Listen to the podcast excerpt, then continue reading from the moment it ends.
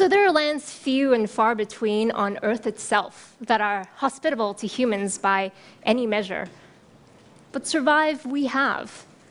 Our primitive ancestors, when they found their homes and livelihood endangered, they dared to make their way into unfamiliar territories in search of better opportunities.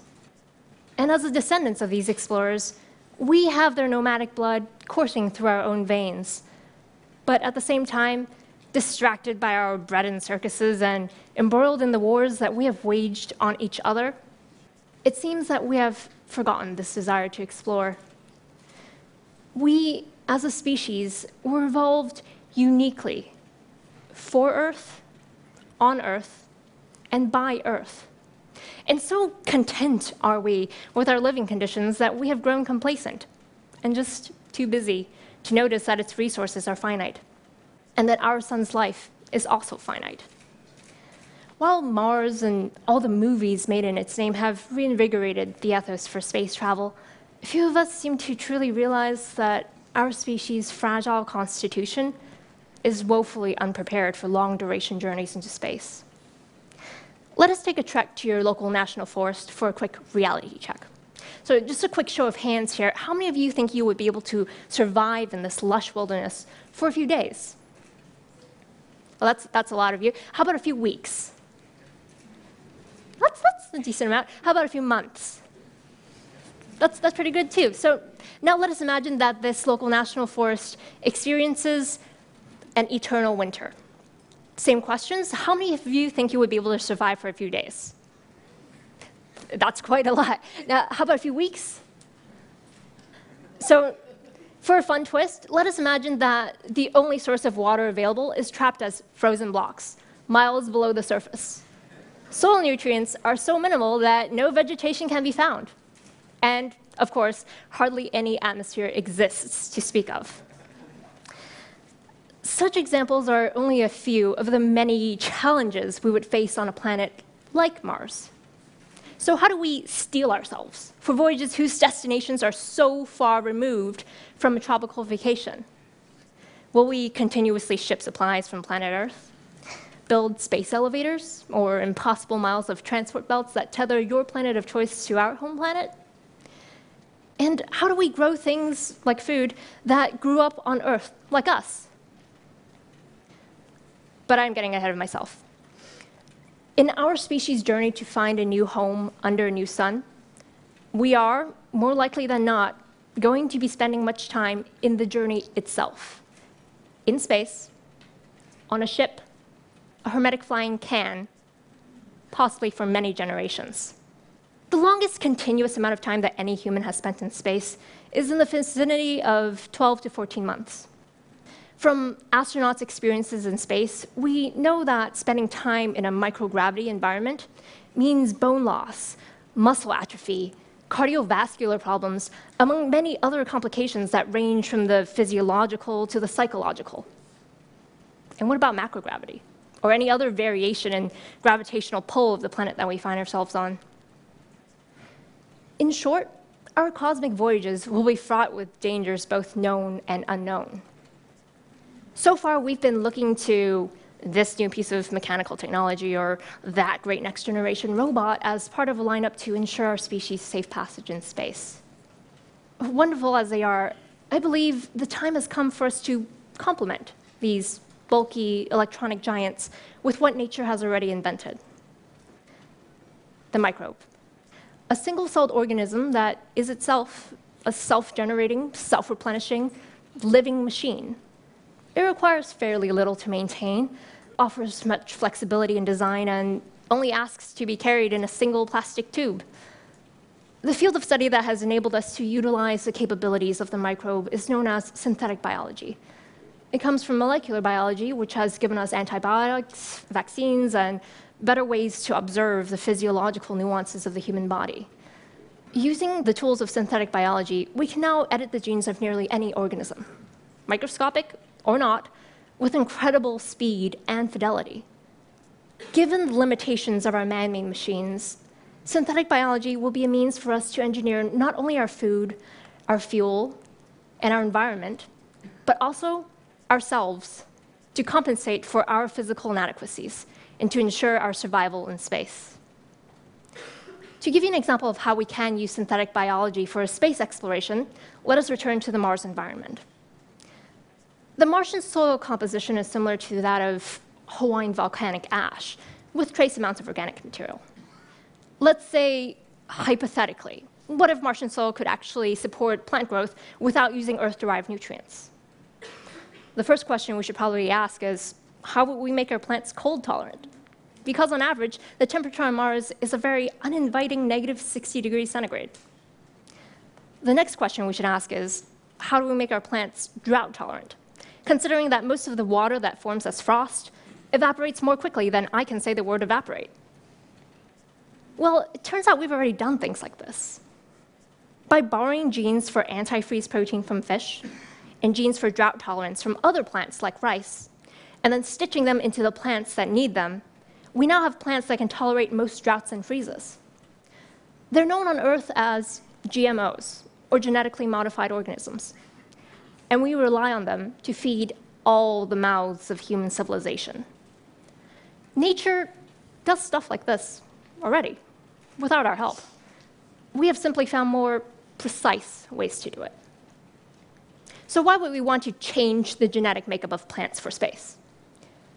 Well, to not do so would mean needing to engineer endless acres of land on an entirely new planet by releasing trillions of gallons of atmospheric gases and then constructing a giant glass dome to contain it all. It's an unrealistic engineering enterprise that quickly becomes a high cost cargo transport mission. One of the best ways to ensure that we will have the food supplies and the air that we need is to bring with us organisms that have been engineered to adapt to new and harsh environments. In essence, using engineered organisms to help us terraform a planet both in the short and long term. These organisms can then also be engineered to make medicine or fuel. So we can use synthetic biology to bring highly engineered plants with us, but what else can we do?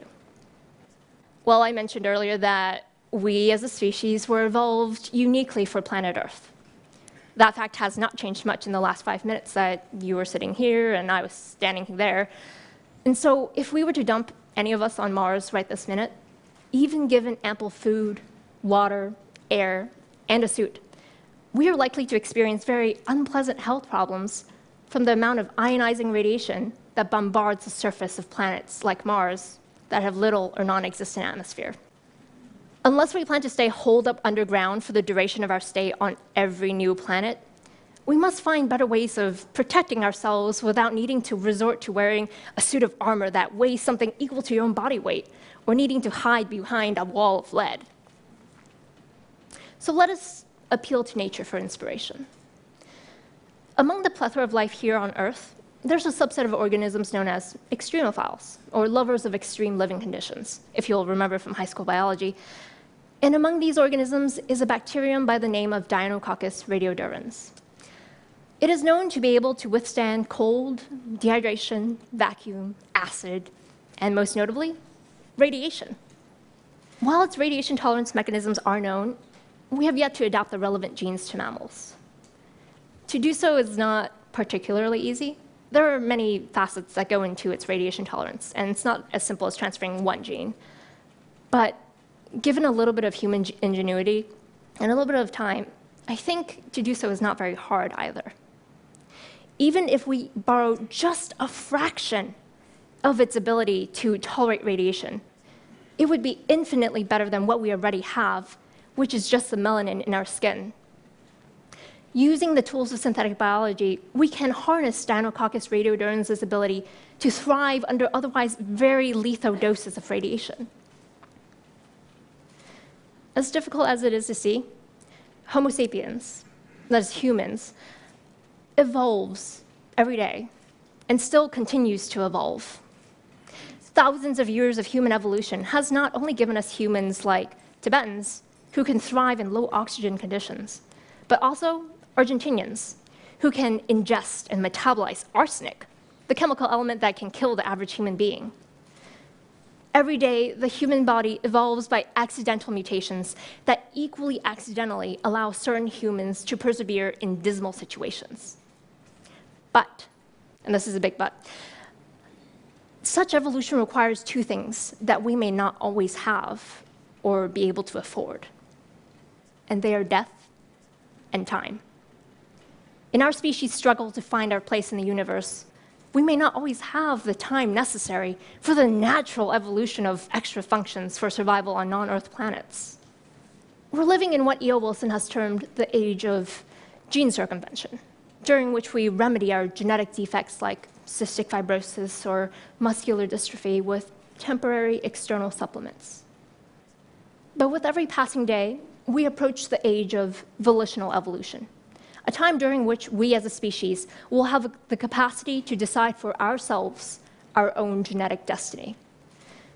Augmenting the human body with new abilities is no longer a question of how, but of when. Using synthetic biology to change the genetic makeup of any living organisms, especially our own, is not without its moral and ethical quandaries. Will engineering ourselves make us less human? But then again, what is humanity but star stuff that happens to be conscious? Where should human genius direct itself? Surely it is a bit of a waste to simply sit back and marvel at it. How do we use our knowledge to protect ourselves from the external dangers and then protect ourselves from ourselves? I pose these questions not to engender the fear of science, but to bring to light the many possibilities that science has afforded and continues to afford us. We must coalesce as humans to discuss and embrace the solutions, not only with caution, but also with courage. Mars is a destination, but it will not be our last. Our true final frontier is the line we must cross in deciding what we can and should make of our species' improbable intelligence. Space is cold, brutal, and unforgiving. Our path to the stars will be rife with trials that will bring us to question not only who we are, but where we will be going. The answers will lie in our choice to use or abandon the technology that we have gleaned from life itself, and it will define us for the remainder of our term in this universe. Thank you.